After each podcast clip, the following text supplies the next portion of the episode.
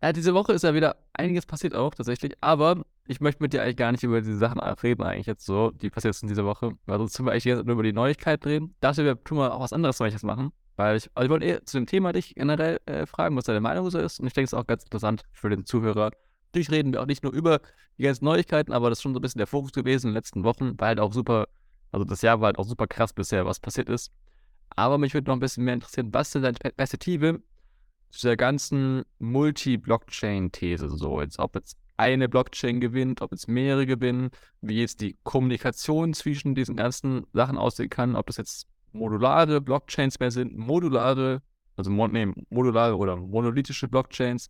Also was, was du da so siehst, wie deine Perspektive ist, wo das hingeht. Ja, einfach mal so was, ja, was deine Perspektive ist. da hast du natürlich jetzt direkt mal eine Frage rausgeknallt zu einem äh, ganz also erstmal Stück für Stück da, da denken. ganz komplexen Thema. Aber grundsätzlich äh, bin ich der Meinung, dass, dass die Blockchain-Landschaft in Zukunft tatsächlich modular aussieht und dass die Blockchains miteinander irgendwie kommunizieren oder verbunden sind über irgendwelche Protokolle oder Interfaces, wie auch immer das äh, vonstatten geht weil man ja jetzt schon sieht, dass für bestimmte Anwendungen ähm, bestimmte Eigenschaften von Blockchains einfach besser sind. Ähm, und im Endeffekt, kurze Antwort ist tatsächlich, ähm, ich denke, dass, dass, dass das modular aussieht und dass die, ähm, ja, die Blockchains mit bestimmten Eigenschaften sich gegenseitig ergänzen werden. Kurze Antwort auf eine sehr komplexe Frage. das denke ich tatsächlich auch, nämlich, dass, äh, also ich persönlich denke, so dass, dass, wie du gerade gesagt hast, so, dass halt einfach super viele verschiedene Eigenschaften gefordert sind von Blockchains und es wird trotzdem monolithische Blockchains doch geben, glaube ich. So, die aber halt dann für besondere Sachen zum Beispiel ganz gut sind. Beispiel, was ich, ich habe jetzt solche jetzt angehört auch, was ich sehr gut fand, als Idee, wenn du jetzt erstmal eine Applikation bauen möchtest, ne, dann, was machst du dann? Du hast erstmal gar keinen Product Market Fit, du weißt gar nicht so, kommt es gut an, kommt es nicht an. Dann ist es gut, dass ich auf einer monolithischen Blockchain, also erstmal kurz was die Erklärung, monolithische Blockchain heißt quasi eine Blockchain, die alles macht. Und modular heißt, man tut diese Aufgaben, die eine Blockchain hat, ein bisschen verteilen. Haben wir auch, glaube ich, mal drüber geredet, über dieses Data Availability, also dass die Daten Bereitschaft sind, dass die ähm, Transaktionen gemacht werden können und so weiter, dass man alles ein bisschen aufteilt, je nachdem, was für Eigenschaften gerade gebraucht sind und es nicht alles auf einer Ebene erledigt, sondern auf mehreren Ebenen. Das ist so modular eigentlich, so ganz vereinfacht jetzt gesagt. Und beim Monolithisch ist ja quasi der Vorteil davon, es ist halt sehr einfach, grundlegend ähm, eine Applikation draufzubauen. Und wenn da schon ganz viel Benutzung auf dieser äh, Blockchain ist und auf Liquidität, dann ist einfach für diese Applikation auch Leute zu finden, die quasi das auch nutzen könnten. So beim Modularen ist ein bisschen schwieriger, weil du ja auf mehreren Dingen unterwegs bist und je mehr, auf je mehr, je mehr verzweigt das Ganze ist, desto äh, und vor allem ist es auch mehr aufwendig natürlich, wenn du eine eigene Blockchain baust oder ein eigenes Rollup oder sowas, als eine, einfach ein Smart Contract erstmal oder eine Applikation, sag ich mal, auf einer schon bestehenden Blockchain, brauchst du weniger Infrastruktur, also selber bauen, ne, dafür halt einfach, also aktuell zumindest. Das heißt, äh, da macht zum Beispiel das Sinn auch, dieses Multische, aber dann ist ja der Punkt, das, das haben ja quasi ganz viele Leute gemacht, ganz viele Sachen ausprobiert und jetzt geht es immer mehr dahin, dass sehr, sehr viele von diesen größeren Applikationen feststellen, okay, wie du gerade schon gesagt hast, wir haben jetzt brauchen gewisse Eigenschaften und die sind aber nicht mehr gegeben auf dieser allgemeinen Blockchain. Ne? Zum Beispiel Ethereum ist eine allgemeine Blockchain. Erstmal so ganz grundlegend. Ethereum ist ohne die ganzen Layer 2, Rollup-Sachen, dazu kommen wir gleich auch nochmal ein bisschen mehr, das würde mich auch dem einen noch interessieren. Aber an sich ist es eine monolithische Blockchain, die alles an sich vereint macht. Und das heißt aber auch, jede Applikation, die darauf gebaut ist, muss im gleichen Umfeld halt klarkommen. Aber manche Sachen brauchen halt ganz andere Eigenschaften und, und Sachen als andere Sachen. Ähm, zum Beispiel für manche Sachen ist es auch vollkommen okay, hohe Transaktionsgebühren zu bezahlen, weil es halt um riesige Summen geht. Aber für Daytrading oder für kleine Applikationen und sowas oder sowas wie in Social Media oder sowas macht halt gar keinen Sinn. Ja? Das äh, ist nicht, ist nicht vertragbar damit, dass du, dass du hohe, dass du hohe Gebühren dafür zahlst, dann nutzt es eigentlich keiner. Das macht keinen Sinn. Das heißt, es macht Sinn, das auf eine andere Blockchain irgendwann auszulagern. Vor allem, wenn du festgestellt hast, dass es funktioniert, dass Leute es wollen, dann diesen Schritt zu gehen. Okay, ich baue jetzt was eigenes. Entweder halt eine, eine Layer 2 Lösung auf dieser monolithischen Blockchain wie Ethereum oder ich baue eine eigene Blockchain. Man, man kann es eine App-Chain nennen, das ist so ein bisschen der Begriff dafür. Also eine Blockchain, die nur für eine Applikation eigentlich quasi da ist oder halt sich um diese eine Applikation vorhin dreht und dafür genau maßgeschneidert auch gebaut ist. Das ist ja auch so ein bisschen was Cosmos und, also das, das ist was Cosmos und Polkadot eigentlich machen. Das sind so, die, ich mal, die beiden führenden äh, Krypto-Ökosysteme in dieser ganzen modularen Welt, wenn man das so möchte. Die haben das am weitesten schon vor, vorangetrieben. Avalanche äh, ist auch ein bisschen in diese Richtung, also auch in, auch in dieser Richtung unterwegs, aber nicht ganz so ähm, stark, sag ich mal, wie Cosmos und Polkadot, wo du wirklich deine eigene Blockchain bauen kannst, wo du quasi die komplett an dich anpassen kannst und das auf eine möglichst einfache Weise jetzt schon mal, was trotzdem noch nicht super einfach ist. Ja, also das muss man auch dazu sagen. Das ist natürlich deutlich komplexer als eine Applikation auf einer bestehenden Blockchain einfach drauf zu hauen. Aber das Ziel ist ja auch von diesen Projekten wie Cosmos und Polkadot, das noch immer einfacher zu machen. Jetzt habe ich ganz viel geredet. So, es würde mich noch interessieren, äh, aber auch noch ein bisschen diesen Hintergrund auch mal zu geben für die Leute, was, was ist genau dieses Thema eigentlich so? Also du denkst, dass ähm, wir auf jeden Fall diese Welt erleben werden, wo mehrere Blockchains existieren werden und die Sachen dann auf. Also denkst du, vielleicht fange ich mal so, denkst du, es wird dann ganz, ganz viele Blockchains geben, für jede Applikation eine? Also so beim es wird tausende Blockchains, also nicht, nicht für jede Applikation, aber für die ganzen etwas größeren, also denkst du, es wird so tausende von Blockchains geben? Denkst du eher so eine Handvoll von Blockchains oder irgendwo so in der Mitte davon? Ähm, also ich denke eigentlich eher, dass, dass im Endeffekt ist man ja bestrebt, in dem, was man tut, äh, immer so allgemein möglich zu halten. Also es macht keinen Sinn, jetzt wirklich für, für jede, jede Anwendung irgendwie äh, eine neue Blockchain äh, zu spawnen, wenn das immer wieder als äh, ähm, quasi maßgeschneiderte Lösung herhalten soll. Äh, da waren wir bei, bei Programmiersprachen auch irgendwann mal. Das, das heißt, du musst das immer quasi deine Grundlage programmieren und, und so weiter. Auch wenn das natürlich dann in Paketen kommt und so weiter.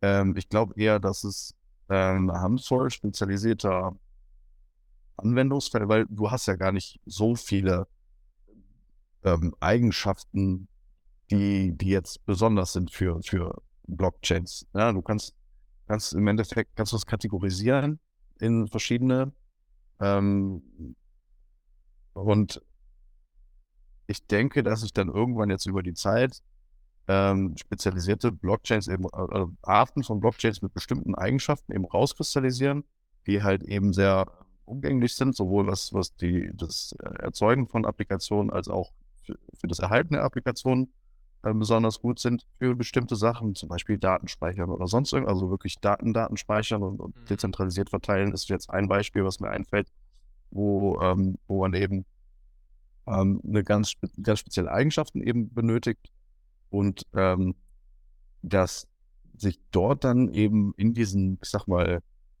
Spezialfächern immer so ein, zwei verschiedene Ökosysteme etablieren werden, die dann eben als Grundlage dafür gelten oder Grundlage dafür herhalten, dass, dass dann eben andere, von mir aus auch monolithische Blockchains, diese, diese Dinge als Grundlage im Backend quasi benutzen zum Beispiel.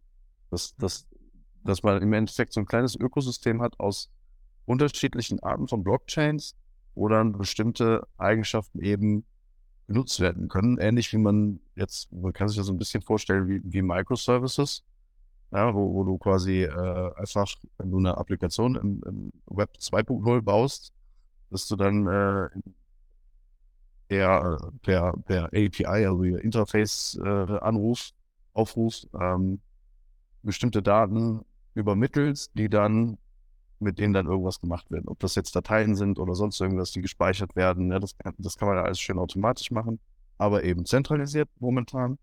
Ähm, und wenn, wenn man das jetzt auf Blockchain transportiert, würde ich sagen, wird es dann da, dort auch halt spezielle Blockchains für bestimmte Anwendungsarten geben, die sich aber in Grenzen halten. Also es ähm, wird sich in, in keinem Szenario, was ich mir ausmalen kann, ähm, das so darstellen, dass du halt äh, wirklich für jede Anwendung eine neue Blockchain hast, weil das einfach, ähm, du müsstest dann jedes Mal, wenn, es geht ja auch um die Entwicklung und Wartung, müsstest dann halt jedes Mal gucken, wenn du äh, ne, in irgendeinem Projekt bist und ein Programmierer geht, dass der nächste Programmierer das irgendwie äh, hinkriegt, das zu warten. Das ist eine totale Vollkatastrophe. Deswegen ähm, denke ich mal, wird es halt bestimmte Eigenschaften mit bestimmten Bibliotheken geben, die man halt da wirklich standardmäßig ganz normal verprogrammieren kann, wo sich dann bestimmte Eigenschaften eben durchsetzen und das dann pro Kategorie, wie viele Kategorien man da jetzt nennen möchte, kann man natürlich dann auch ewig diskutieren, äh, was man denn da alles braucht. Geschwindigkeit äh, von mir aus viel, viel schneller die Transaktionen und Daten speichern und, und weiß ich nicht was. Ähm, vielleicht sogar Daten auf der Blockchain ähm, teilweise speichern und nicht nur dezentralisiert abzulegen. Ähm, was auch immer es da geben kann. Und da glaube ich, werden wir irgendwann in, in, den nächsten zehn Jahren halt so bestimmte, bestimmte Ökosysteme haben, die sich durchgesetzt haben, die einfach zu, zu benutzen, programmieren und äh, gut, in der, gut in der Haltung sind, weil sie nicht so teuer sind. Und ja, dann musst du noch ein, zwei, ich sag mal, diese, ne, diese größeren Ökosysteme haben, die dann eben, wie du schon sagst, du brauchst im Endeffekt, du hast alles da, vielleicht nicht jede Eigenschaft so gut, ähm, äh, wo dann, ich sag mal, der, der Grundstock drauf läuft. Das würde ich eher sagen. Also, dass du quasi eher so ein, tatsächlich auch so ein, äh, dezentralisierte Apps hast, die sich gegenseitig ähm, benutzen können. Ja, dass, dass die, die gegenseitig eingebunden werden, dass dann äh, im Endeffekt du nicht mit deiner Wallet irgendeine Blockchain benutzt, sondern irgendein Smart Contract beispielsweise auf, auf Ethereum eben diese anderen Blockchains benutzt, als eben kleine Services im Hintergrund, ähm, wo dann eben auch die Gebühren hin und her äh, getauscht werden können und so weiter. Dass das alles automatisch geht. Also so würde ich mir das vorstellen, wie das in Zukunft dann läuft. Okay, das ist sehr interessant, weil das eine spannende Sache, die du gerade gesagt hast. Das habe ich gar nicht betrachtet eigentlich, so dass man das auch so äh, machen kann tatsächlich. Du sagst, dass man ein, dass ein zwei sag mal, Hauptblockchains, nennen wir es mal Ethereum hat, die quasi so das Frontend im Endeffekt sind, da wo du halt interagierst, wo du dann darüber die anderen Blockchains benutzen kannst, weil das ist ja zum Beispiel, das ist so ein bisschen der, der größte Nachteil an diesem generellen modularen Multi-Blockchain-Ansatz, das äh, jetzt gerade aktuell ist für viele ist es halt so, dass du halt dann viele Wallets brauchst. So, du musst, es ist sehr komplex zwischen diesen Blockchains zu wechseln. Also gibt es auch Lösungen von Sure Cosmos zum Beispiel, macht da, hat die beste Lösung bisher eigentlich gebaut dafür. Da ist es tatsächlich super einfach äh, nach meiner persönlichen Erfahrung von Benutzung, zwischen den Blockchains zu wechseln, äh, Kryptowährungen, andere Daten, so Sachen zu verschicken, ist super einfach bei Cosmos, äh, diesem ganzen Ökosystem von Cosmos. Aber außerhalb davon ist es schon sehr viel schwieriger so. Und das ist so ein bisschen auch so die größte Hürde eigentlich für diese ganze Modulare, dass man halt diese Kommunikation zwischen diesen ganzen verschiedenen Blockchains reibungslos gestaltet und dass die Leute, die das nutzen, nicht sich mit der ganzen Sache beschäftigen müssen, sondern einfach ein Wallet haben, ein, eine, ein Interface haben, wo die das alles benutzen können, ohne dass sie das so krass merken auch vor allen Dingen. Also, dass sie vielleicht schon auswählen können, ne, was, vielleicht eine weitere Option, ne, ich möchte auswählen, welche Blockchain möchte ich jetzt nutzen im Hintergrund vielleicht zum Beispiel, ne, weil ich finde halt die interessant aus dem, Grund oder ne, kann man kann auch verschiedene, wahrscheinlich verschiedene Interfaces geben, die Leute dann äh, nutzen, je nachdem, was für Anforderungen die halt haben. Aber das ist alles halt Sie sind also Oberfläche ist erstmal. Redest du, jetzt, redest du jetzt von den Entwicklern oder redest du von den Nutzern dieser, dieser ganzen Geschichte? Von den Nutzern, dass, dass die quasi. Ja, das glaube ich eher nicht. Also, das wäre ja so. Du glaubst, haben keine Freiheit, als, als zu entscheiden, was sie nutzen wollen dann im Hintergrund? Ich, ich glaube einfach, dass es zu komplex ist. Mhm. Ne? Wenn, du, wenn du Dinge benutzen möchtest äh, für, für im, im Web oder sowas, dann muss das einfach sein. Und ähm, wenn du jemanden überforderst mit technischen ähm, technischen Fragen oder te technischen Sachen, die ihn eigentlich gar nicht interessieren. Er will ja nur irgendwas benutzen. Äh, ob das jetzt, keine Ahnung, seine Files oder seine Urlaubsfotos irgendwo zu storen, äh, keine Ahnung, jetzt als banales Beispiel. Da will er sich ja nicht damit beschäftigen, ob das jetzt die und die Blockchain oder die und die Blockchain sein soll. Sondern im Endeffekt glaube ich eher, dass das, ähm, das wäre ja so, wie wenn du jetzt irgendwie ähm, äh, als Google-Benutzer jemanden fragen würdest, ob da im Hintergrund eine Oracle-Datenbank oder eine, SQL-Datenbank, äh, MS-SQL-Datenbank drunter, drunter liegt oder so. Blöd gesprochen. Mhm. Ja. Ähm, Glaube ich eigentlich nicht, weil das Ganze, ne, wie du schon sagst, das muss einfacher werden, weil so der allgemeine Benutzer, der dann irgendwann Blockchain-Apps oder Web3-Apps benutzt, hat ja gar keine Lust, sich mit sowas zu beschäftigen. Wir haben, wir haben da Bock drauf, weil uns das interessiert, ähm, wie die Eigenschaften der, eigen, äh, äh der einzelnen äh, Blockchain oder Ökosysteme ist. Aber äh, der normale Benutzer ja nicht. Also Deswegen meine ich ja auch, ähm, dass das so eine erweiterte Einstellung zum Beispiel ist. Ne? Also, dass, so, ja, okay. dass, dass, du das normale Interface, das muss, wie, gesagt, wie du gerade gesagt hast, so, das muss so einfach sein, das muss irgendwie auf irgendeinem Algorithmus basieren, vielleicht auf einer KI, die dann für dich die Hintergrundentscheidungen trifft, wie das für deine Einstellungen und für was du gerade möchtest am besten ist, so für dein Interesse, weil du ja, also für den normalen Nutzer, weil du sagst, der möchte eigentlich gar nicht diese Entscheidung treffen. Der will einfach, einfach nur nutzen, fertig. Ja? Der will dann zum Beispiel, der will dann zum Beispiel Bitcoin in YZ um, umtauschen auf, eine, auf einen Handelsplatz, da dezentral so, und dem ist dann auch eigentlich egal, wo das genau passiert eigentlich. Ne? Der will einfach Ergebnis X haben, so. Das ist eigentlich sein Ziel. Und das muss natürlich das muss das erfolgreichste Wallet oder Interface genauso machen. Du gibst, gibst ein, ich möchte so viel Bitcoin in so und so viel umtauschen und es passiert einfach so. Alles im Hintergrund. Du merkst aber gar nichts, hast am Ergebnis bekommen. So, das ist eigentlich so, wo es hingehen muss. Davon ist es noch weiter entfernt ist gerade, aber also ich persönlich fände es halt, wie du gesagt hast, ziemlich cool, dass du halt auch das selber auch entscheiden könntest noch so, ne? Das sind erweiterte Möglichkeiten oder vielleicht halt eben dann mit einem Zusatztool oder sowas, weil es natürlich schon Unterschiede trotzdem gibt. Aber auf jeden Fall, ich, vielleicht nochmal zurückzukommen, finde ich sehr interessant, diese Idee von dir, dass du sagst, okay, wir haben jetzt so ein, zwei Hauptblockchains und der Rest ist so quasi alles im Hintergrund nur noch ähm, vorhanden tatsächlich so. Ähm, denkst du dann auch, dass diese beiden Haupt- oder eine von diesen Hauptblockchains, sage ich jetzt das Ganze jetzt mal, ähm, dass die dann ähm, monolithisch sind, grundlegend? Das glaube ich schon, ja. Das glaube ich schon. Okay. Also ich, also ich stelle mir das so vor, das ist natürlich jetzt, ähm, ich bin natürlich jetzt auch kein Blockchain-Entwickler, aber ich stelle mir das halt so vor, dass ähm, du hast ja, ne, ob es jetzt Ethereum ist oder sonst irgendwie ähm, eine Smart Contract-Plattform, hast du ja im Endeffekt ganz viele Dinge, die du in Ethereum-Ökosystem umsetzen kannst, aber dann auch wieder Dinge, die eben nicht so gut umsetzbar sind. Mhm. So, und da stelle ich mir in Zukunft vor, dass dann halt diese, diese Inter-Blockchain-Kommunikation wesentlich, also wesentlich praktikabler wird, als, als, als es die heute ist. Also, dass du eben bestimmte Funktionen zwar umsetzen kannst auf Ethereum dann selbst, aber dann auch auswählen kannst, wenn dir das für dein Projekt, für dein Produkt, das du anbieten möchtest, ähm, oder was auch immer für einen Dienst, für, für einen Dienst das ist, ähm, nicht mehr ausreicht, kannst du dann eben den anderen Schritt gehen und dann über irgendeinen über irgendein Gateway oder sonst irgendwas äh, eben diese Inter-Blockchain-Kommunikation aufbauen. Es gibt ja schon ganz viele Ansätze, wie das funktioniert ähm, und die, die, einen funktionieren besser, die anderen funktionieren schlechter. Ähm, ganz oft ist es halt so, dass du ne, dann einfach irgendwie zwei Wallets hast auf verschiedenen Blockchains, die dann miteinander irgendwas machen, äh, wo dann auch Fehler passieren können und so weiter. Also da bin ich aber jetzt ehrlich gesagt noch nicht so, so im Thema drin, was sich da in den letzten äh, halben Jahr oder letzten Jahren noch getan hat. Ähm, ob da wirklich gute Fortschritte gemacht wurden, kann ich jetzt gar nicht sagen, aber ich sehe das in Zukunft wirklich so, dass wenn, wenn das nicht gelöst wird, hast du halt eben das Problem, dass du mit bestimmten ähm, Schwierigkeiten und bestimmten Funktionen halt eben gefangen bist und dann ist es irgendwann halt die Frage, macht man jetzt die App nicht lieber woanders oder so?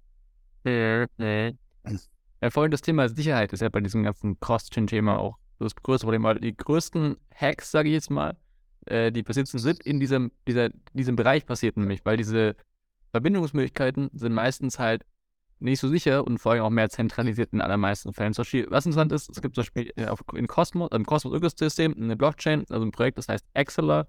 Das tut quasi ähm, andere Blockchains wie zum Beispiel Ethereum mit Binance Smart Chain oder Avalanche verbinden, aber ohne eine Brücke, sondern über ihr eigenes Netzwerk, was wiederum ab dezentral, kann man jetzt drüber äh, argumentieren, ne, wie dezentral das Ganze wieder ist, aber dezentraler auf jeden Fall als die ganzen anderen Lösungen, die es da so draußen gibt, die normalen Brücken, weil die sind überhaupt nicht dezentral, das ist einfach im Endeffekt äh, Zwei Wallets, die miteinander. Ja, sind so, dass die halt von einer kleinen Gruppe Menschen grundiert werden. So von der Firma, nämlich die das gemacht hat. So. Das, das hat nichts mit Distribution zu tun, äh, während das schon eher in diese Richtung geht. Ähm, hat natürlich dafür andere Herausforderungen, nämlich dass du halt erstmal ein ganzes Netzwerk bauen musstest. So haben die jetzt gemacht. Deswegen, das ist auf jeden Fall ein sehr interessantes Projekt, denke ich, wo vielleicht, ich habe noch nicht getestet, so, aber wo das schon äh, ein bisschen einfacher geworden sein soll, anscheinend jetzt dadurch. Ähm, aber hört sich, also, hört, sich vom, hört sich vom Konstrukt oder von der Idee her interessant an, aber jetzt ähm, meine Frage an dich, wie genau regelt denn dieses Netzwerk dann den, die Kommunikation zwischen den Blockchains anders als, als eben zwei Wallets auf den jeweiligen äh, Blockchains, die dann irgendwie miteinander synchronisiert werden. Über etwas anderes. Indem, das, indem du halt quasi direkte Nachrichten austauschen kannst. Also dieses Hub-and-Spoke-Modell, ähm, das quasi, das quasi, also das ist ja was Cosmos so ein bisschen geprägt hat, so dass du halt, weil sonst ist das Problem ja, also generell ist nicht so, von der Kommunikation her ist jetzt nicht so krass viel anders, sondern eher so von der Architektur, wie das gestaltet wird, erstmal ist mehr anders. Deswegen, das muss auch besser werden, meiner Meinung nach. Aber ähm, wenn du jetzt quasi ja Brücken baust zwischen Linien, dann musst du ja unglaublich viele Brücken bauen und die sind alle feuern die auch die Sicherheitsprobleme, dass du eben die schwächere Seite hast und die stärkere Seite. Du kannst die schwächere Seite angreifen und die stärkere Seite beklauen. Das geht zum Beispiel bei diesem Hub Spokes Modell auch nicht so gut. Äh, es ist auch ein bisschen verhindert durch verschiedene äh, Methoden, weil du quasi äh, diesen Hub hast, zum Beispiel die Axelar Blockchain jetzt in dem Fall, mit dem ist dann zum Beispiel Ethereum verknüpft, die Binance Smart Chain, Polygon, Avalanche und so weiter. Und das heißt, die müssen nicht miteinander verknüpft sein, sondern die sind alle verknüpft mit einem Hub und können über diesen quasi dann das austauschen. Da kannst du mit, mit ganz vielen Hubs das machen. Das ist eigentlich quasi wie auch generell das IBC-Protokoll funktioniert von Cosmos, dass jede Cosmos-Blockchain kann so ein Hub sein, mit dem sich andere Blockchains verbinden. Und dann musst du halt mit einem Hub verbunden sein und kannst dann das ganze Cosmos-Netzwerk erreichen. Und da deine Nachrichten durchleiten ähm, lassen, durch Routen. Ähm, aber an sich ist die Nachrichtenübermittlung tatsächlich immer noch nicht so viel äh, besser, sage ich jetzt mal. Aber es ist ähm, in dem Sinne besser, dass du halt quasi eine Nachricht nicht mehr von einer äh, Instanz weitergeleitet wird, von der Brücke, sondern als eine, äh, eine Transaktion auf einer Blockchain weitergeleitet wird. So.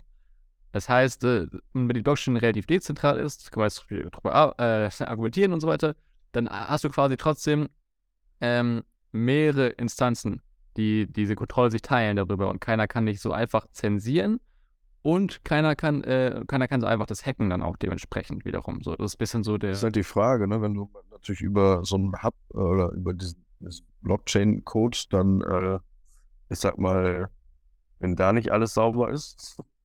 Das ist natürlich der Punkt. Ne? Im Sinne von, Punkt, ne? dann hast du natürlich noch viel größeren Schaden, als wenn nur zwei Blockchains, die direkt miteinander verbunden sind. Ähm, ne, also deswegen die Frage eben, ja, ja, wie das ja. denn dann funktioniert.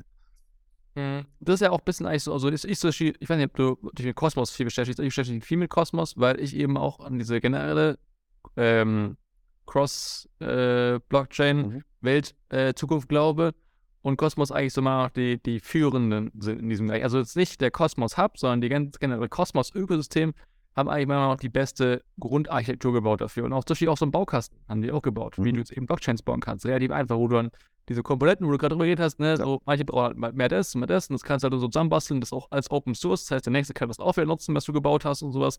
Das ist eigentlich ziemlich cool. Und damit wurde auch Axler gebaut, zum Beispiel die Blockchain davon.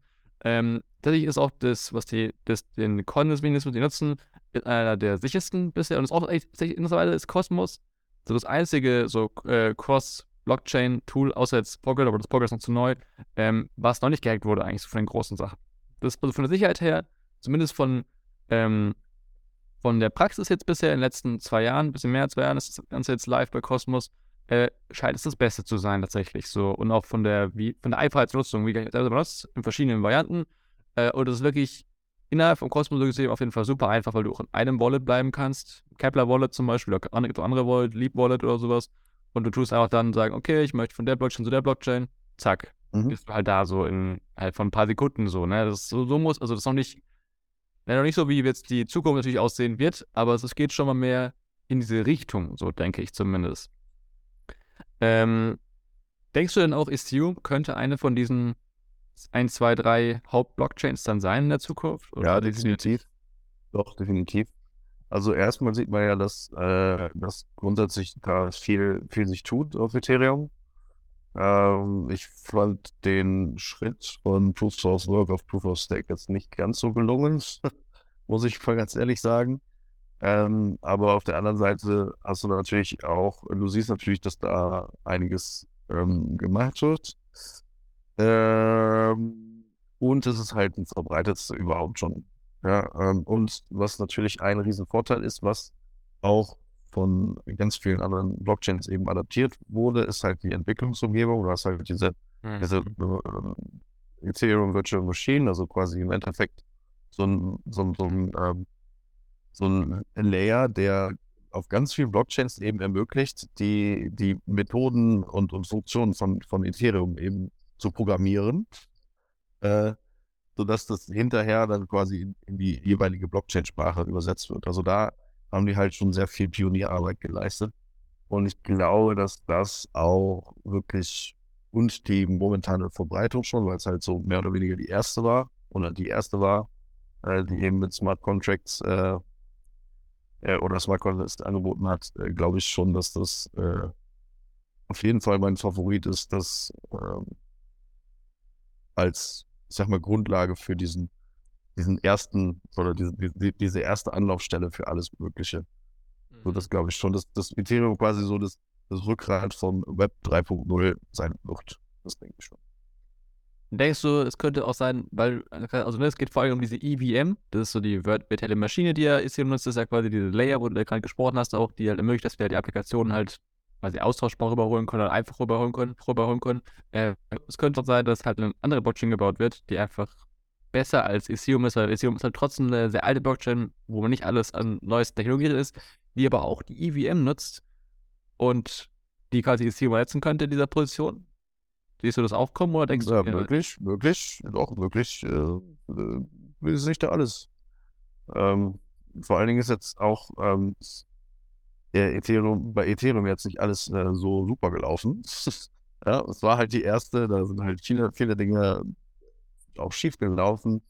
Und du hast natürlich jetzt dadurch, dass äh, das jetzt auf Proof of Stake umgewandelt wurde, halt, ich sag mal, die ähm, ja, in Anführungsstrichen die Macht oder Entscheidungsmacht schon in, äh, in sehr zentralisierten Händen wieder relativ. Ja, also du hast halt schon sehr, sehr dicke Wallets bei Leuten, die von Anfang an dabei sind. Ähm, wäre halt die Frage, wenn jetzt dieser Konkurrent kommt, ob das da anders aufgerollt wird. Ne? Weil in der Regel hast du es ja schon so, dass wenn, wenn da irgendwie ein Entwicklungsteam dahinter steht oder eine Firma oder sonst irgendwas, dass die sich halt äh, schon den größten äh, Teil vom Stake äh, also jetzt nicht das, das Fleischsteak. Ja, also von der Menge der, der, der Kryptowährung quasi. Genau. Und, vor, und damit halt auch in der Regel auch sehr viel Entscheidungsmacht ähm, ähm, bewahren. Es ist halt immer die Frage, äh, wie sich die, die gesamte Situation ähm, in, in, der Blockchain-Welt entwickelt. Ne, Geht es jetzt wirklich äh, die hard auf Dezentralisierung und gibt es da dann eine Gruppe von Menschen, die eben nicht sagt, wir behalten uns hier irgendwie 40 Prozent vor äh, mhm. von allem und der Rest kann gucken, wie er, wie er sich den Rest dann äh, verteilt. Ähm, ja, ich glaube schon, es könnte was kommen, aber ich denke nicht, dass das allzu schnell gehen würde. Wenn, dann würde das dann schleichend gehen. Also ich glaube nicht, dass, dass da jetzt irgendwie eine neue Blockchain kommt. Es wird einen großen Knall und Ethereum ist auf einmal Geschichte. Das glaube ich nicht. Ja, ja, das auf jeden Über Zeit eventuell. Aber das würde sich dann auch erst mit der Nutzung rauskristallisieren. Ne? Das mhm. muss natürlich ähm, für, für viele Sachen, dann muss dieses Ding halt auch besser sein. Ähm, gerade was auch die Entwicklung angeht. Ne? Also du sagst, okay, das wird über, über die IBM ähm, kompatibel gemacht, dann, dann, hast du natürlich dann auch direkt schon eine breite, breite Masse an Entwicklern, die damit was anfangen kann. Und ähm, vor allen Dingen auch eine breite Masse an Projekten, die halt relativ schnell ihre ihre Projekte umziehen können. Ähm, ist halt die Frage, wie verstrickt das dann bis jetzt, äh, bis dahin dann schon alles ist. Ne? Thema andere Blockchains oder beziehungsweise ähm, ne? ähm, wie, wie, das dann die andere Blockchain machen kann. Ähm, ja, potenziell klar möglich, aber ich sehe es jetzt ehrlich gesagt erstmal nicht, dass das mhm. passiert.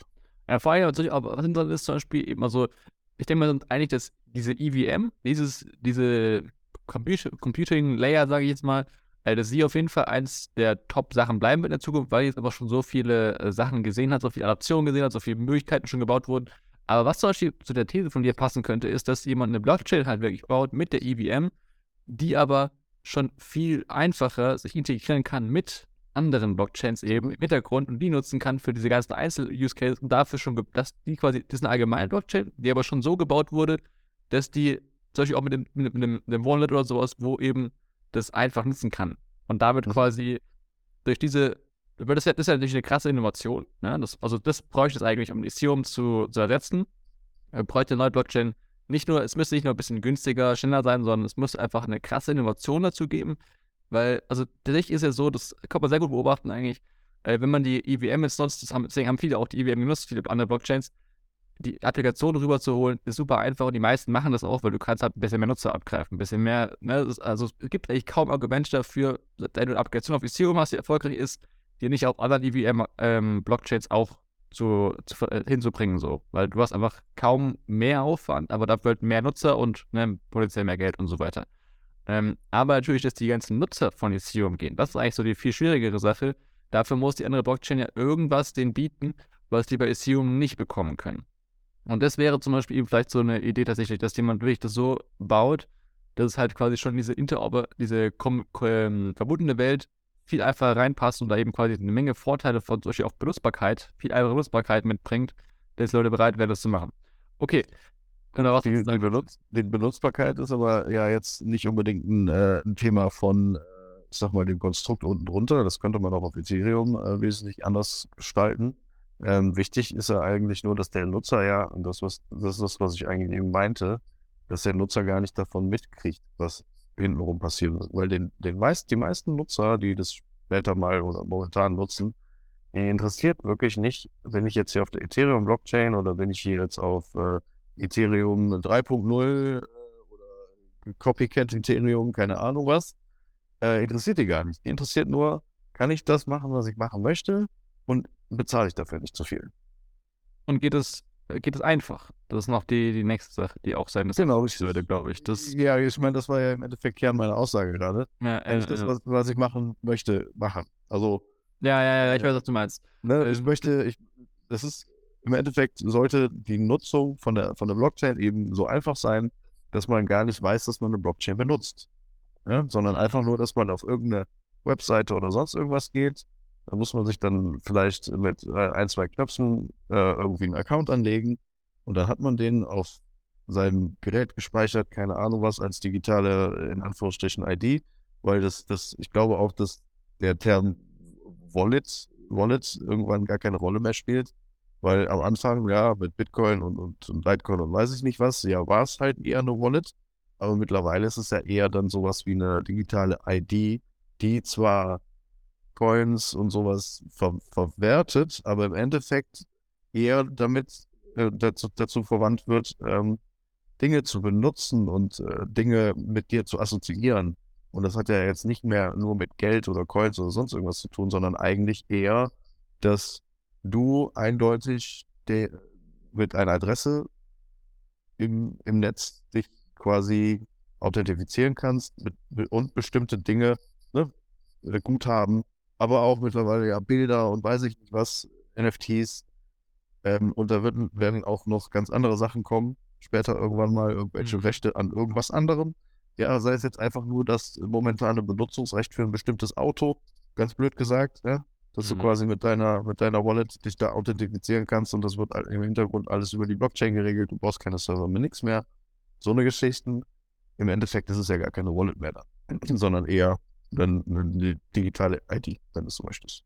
Mm, das stimmt, das stimmt. Die du halt mit einer guten Benutzeroberfläche verknüpfen kannst, so wo du quasi genau. so eine Schaltzentrale brauchst du eigentlich quasi. Ne? Das ist halt, wo ich gerade die ganze Zeit reden, dass du, du hast diese ID, du hast die Schaltzentrale, wenn du verbunden bist und über die kannst du dann eigentlich alle, alles nutzen, was du möchtest und musst gar nicht erst mehr auf die einzelnen, weil das ist ja auch ein bisschen so, was jetzt gerade noch so ist. Wenn du die Applikation X möchtest, musst du die Website X gehen. Ne? Applikation Y, musst du Website Y und so weiter. Das ist alles natürlich äh, ich habe zum Beispiel dann ganz viele Tabs offen, also ich bin generell so ein Tabs, viel Tabs offener äh, Mensch, so, aber das tut es nicht verbessern, so. Das tut es eigentlich noch äh, schlimmer machen, wenn man dann Richtig. Äh, so viele verschiedene ähm, Seiten besuchen muss, um die Sachen zu machen. Viel, ne? Also egal, geh nicht in Detail rein, aber ich, du hast schon auf jeden Fall recht. Ähm, was du gerade eben noch das fand ich auch äh, sehr wichtig noch hervorzuheben, dass die Leute sehr schnell die Blockchain wechseln. Hm, da würde ich so zwiegespalten zustimmen. Einmal, ja, so der absolute Normalo, der ist noch, der, der, der vielleicht kommen wird, der wird schon schnell wechseln, aber jetzt aktuell würde ich sagen, ist schon so, dass die viele Leute Ethereum nutzen, äh, tun Ethereum nicht so schnell verlassen, weil ansonsten hätten die es schon gemacht tatsächlich, weil es gab Blockchains, die Ethereum ähnlich sind und einfacher zu nutzen waren, günstiger waren, aber trotzdem sind Leute bei Ethereum geblieben, weil es gibt halt schon einen sehr starken, sag ich mal, Community-Spirit in der Krypto-Szene aktuell. Äh, Krypto redest, redest, redest, du jetzt von Entwicklern oder redest du von, äh, von, von Nutzern? Ich rede von Nutzern. Also, ja, aber die Nutzer, die, von denen ich rede, die wollen ja gar nicht äh, an irgendeiner Community teilnehmen, sondern die wollen ja einfach nur irgendwas benutzen. Das ist ja das, was, was den, den Massen, äh, die Massenadaption eben ausmacht.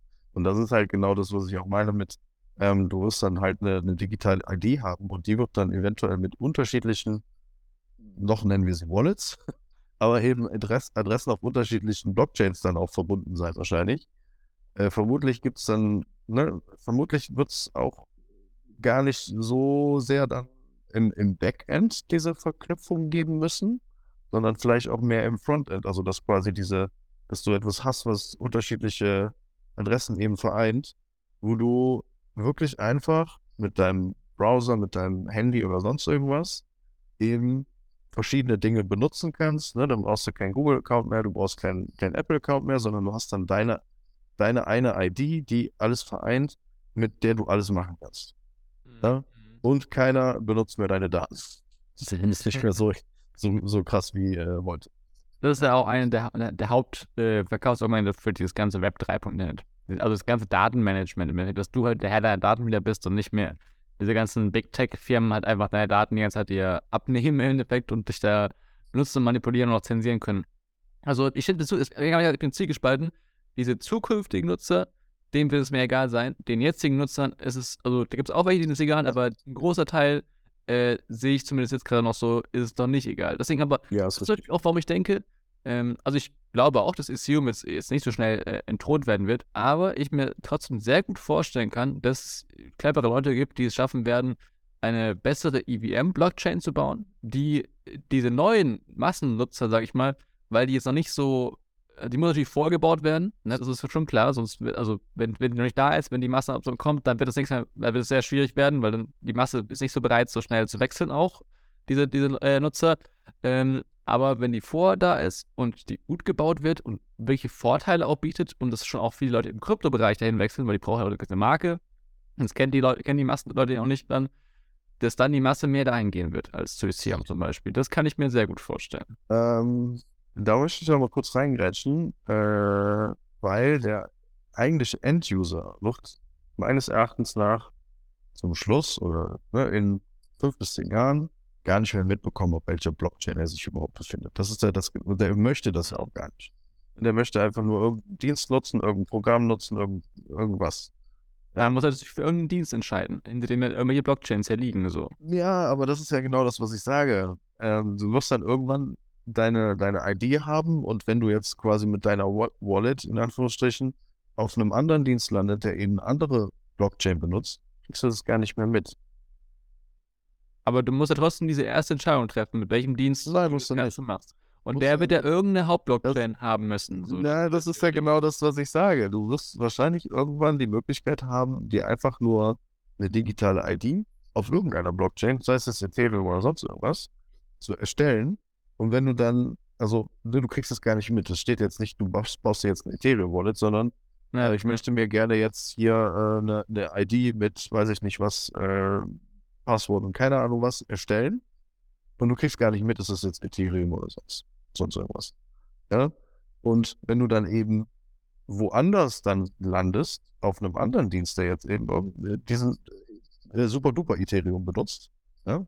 das zukünftige, mhm dann kriegst du das gar nicht mehr mit, weil dann wird dein, dein Account automatisch mit dem, dem vorhandenen Account eben gekoppelt. Das heißt, du wirst automatisch mit denselben, mit, den, mit demselben I und weiß ich nicht was, auch wenn das jetzt gerade technologisch Quatsch ist, was ich erzähle, aber irgendwann wird es die Möglichkeit garantiert geben, dass du im Endeffekt gar nicht mehr wechseln musst, gar nicht mehr be bewusst wechseln musst, sondern dass du im Endeffekt mit dieser, dieser Wallet in Anführungsstrichen auch auf anderen Blockchains dann eben ob das dann dieselbe, ne, dieselbe ähm, Seed und weiß ich nicht was ist, oder dann eben einfach nur eine Verknüpfung von diesen Wallets, dass du halt eben, egal was du tust, damit verbunden bist, dass du quasi nur noch wirklich ein User-Interface hast. Weil wenn du sowas hast, dann interessiert es auch den, den normalen Nutzer gar nicht mehr. Mhm. Ja, und dann ist es eigentlich nur noch entscheidend, was im Hintergrund passiert. Also das heißt, welche Projekte oder welche Blockchains die Projekte benutzen. Ja, und die werden sich immer für das entscheiden, was für sie gerade am besten ist. Ob das jetzt äh, Geschwindigkeit, Speicher, Gebühren, weiß ich nicht, was ist. So, so sehe ich das, dass das, weil ansonsten wirst du es niemals schaffen, dass, äh, weiß ich nicht, äh, der 50-jährige Hans-Peter äh, die, die Blockchain benutzt. Das muss einfach sein und du musst den nicht damit überfordern, möchte ich jetzt Ethereum benutzen oder irgendwas anderes. Also, im Endeffekt, was du sagst, ist quasi, es braucht eine Data-ID, ein Wallet-Interface, was kompatibel ist mit allen relevanten Blockchains im Hintergrund so. Das ist eigentlich quasi, eigentlich, eigentlich geht es bei, bei der These quasi nicht um die Blockchains, das ist eigentlich so eine Nebensache, ob es da, dann kann es auch tausende Blockchains geben, die abschließend sind oder nicht, sondern es geht darum, dieses, diese Data-ID bzw. Interface zu kreieren, das es ja. schafft, was technisch gerade noch wirklich, wie du sagst, sehr schwierig ist, kompatibel zu sein mit jeder von diesen ganzen Blockchains, um alles davon nutzen zu können, ohne das zu merken. Und das natürlich auch, also da können solche auch KI natürlich eine super Hilfe sein, das Erste rauszufinden, was gerade Sinn macht und sowas. Ne? So. Vor allen Dingen, vor allen Dingen ähm, brauchst du ja aber, also ich gehe ich geh mal davon aus, dass das so eine Art Hierarchie sich dann entwickelt, dass du halt eben diese ein, zwei, drei normalen Blockchains eben hast, die eben die, die Grund, die Grundkommunikation mit den, mit den Usern mhm. eben überhaupt äh, darstellen. Und alles darunter krieg, kriegst du ja auch heute nicht mehr.